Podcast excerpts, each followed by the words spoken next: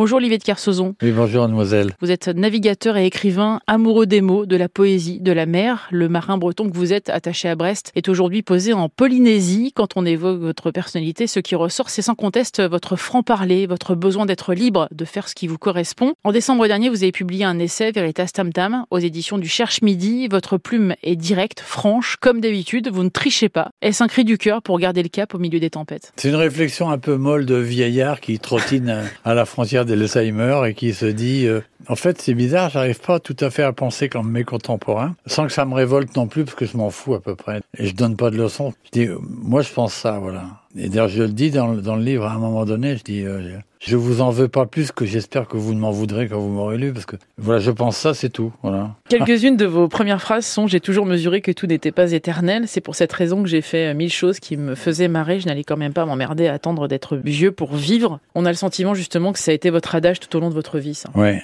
J'ai toujours su que c'était fragile, intuitivement, même euh, ouais, petit, j'ai toujours senti que c'était une chance et pas un dû. Donc j'ai toujours considéré ça avec euh, les moins intéressants, parce que l'automne, l'hiver, la rentrée des classes, c'était sordide, mais le reste, c'était vachement bien. Mai, juin, juillet, août, septembre. Les grandes vacances de l'époque qui duraient trois mois, où on était complètement sortis du monde dans lequel les gens voulaient vous emmener, de l'école, de tout ça, c'était vachement bien. Vous gardez quoi de votre enfance d'ailleurs ben, Le goût de l'évasion qui m'a jamais quitté. C'est-à-dire que je suis jamais assis euh, entre deux personnes quelque part parce qu'il faut que je puisse bouger en cas de besoin immédiatement. J'ai jamais le dos à la porte. Euh, j'ai toujours euh, mon passeport sur moi. Et je, je, me méfie du monde que mes contemporains ont fait. Je me rappelle de ça il y a 40 ans, ouais, à peu près, peut-être un peu plus, ou 50 ans. J'étais allé visiter Dachau, que je faisais le tour de... Je rentrais de Grèce en stop en hiver, et j'avais visité le camp, et je m'étais vraiment dit, mais putain, ils sont capables de tout, quoi. Et comme ils étaient capables de tout, méfios, quoi. C'est pas que l'homme n'est pas fiable, mais je pense que comme il est faible, il peut devenir sordide rapidement. Donc, euh, le bon sens demande d'être toujours prêt à esquiver, à mon avis. C'était vos premiers voyages, d'ailleurs, vous êtes allé jusqu'en Yougoslavie. Ouais, ouais. Hein. Vous avez fait énormément de routes. Euh, L'idée, c'était de découvrir. Après, il y a eu une autre passion, celle de la mer. Vous en ouais. parlez, vous lui rendez Il y avait la mer hommage. depuis le début. Je, aimé, je trouvais que c'était vraiment intéressant. C'était le, le vrai monde, il était là. Le reste, c'était une caricature. Quoi. Ce qui vous exaspère, vous le dites hein, dans cet ouvrage, c'est notamment par exemple que notre société n'a pas conscience de ses réalités. Et donc la victimisation, ça, ça vous exaspère. Non, je m'en fous. J'ai pas de jugement de valeur. Ça, mais je sors pas de mes gonds parce que les gens vivent comme ça. Je me permets de faire remarquer avec la délicatesse, la discrétion et la bonne éducation qui sont mon fait, de dire que je ne partage pas obligatoirement leur point de vue. Mais ça s'arrête là.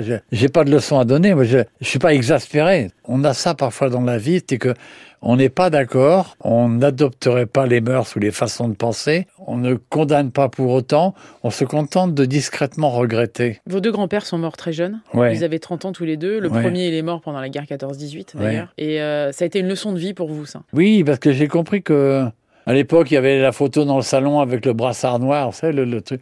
Et je me disais, mais euh, ouais, mon frère et moi, ça nous a beaucoup influencé. Je pense que mon frère a fait la marine pour venger grand-père. Et moi, j'ai fait l'aventure parce que je me suis dit que on avait un devoir de se bouger pour ceux qui n'avaient pas eu la chance de pouvoir le faire. Moi, mon père avait eu la polio dans les années 1905, donc c'est un homme qui toute sa vie a marché avec une canne.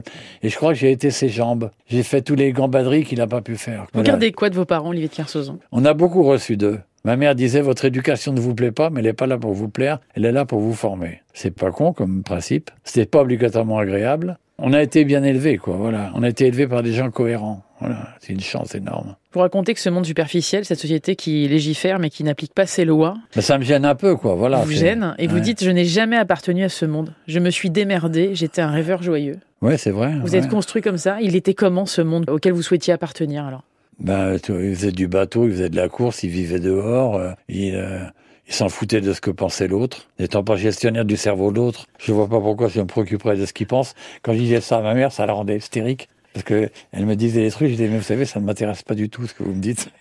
J'avais 12 ans, donc ça les énervait un peu. À quel âge vous comprenez que la mer, euh, quoi qu'il arrive, elle va faire partie de votre vie, que ça va être... euh, Je le comprends pas, je le subis. Je me rappelle, euh, quand, dans les 8-10 ans, avoir quitté le bord de mer pour rentrer au collège et, et de m'être retourné le, le cœur déchiré comme quand on quitte quelqu'un qu'on aime. Pour terminer, euh, est-ce que le petit garçon que vous étiez est heureux de l'homme que vous êtes devenu au fil du temps, à 72 ans? Je lui ai pas menti, je crois. Merci beaucoup, Olivier de Kersauzon, d'être passé dans le monde d'Elodie sur France Info. Ça s'appelle Veritas Tantam. Il y a un sous-titre, hein. La vérité a une telle puissance qu'elle ne peut être anéantie. C'est aux éditions du Cherche Midi. Merci infiniment. Merci beaucoup, Elodie.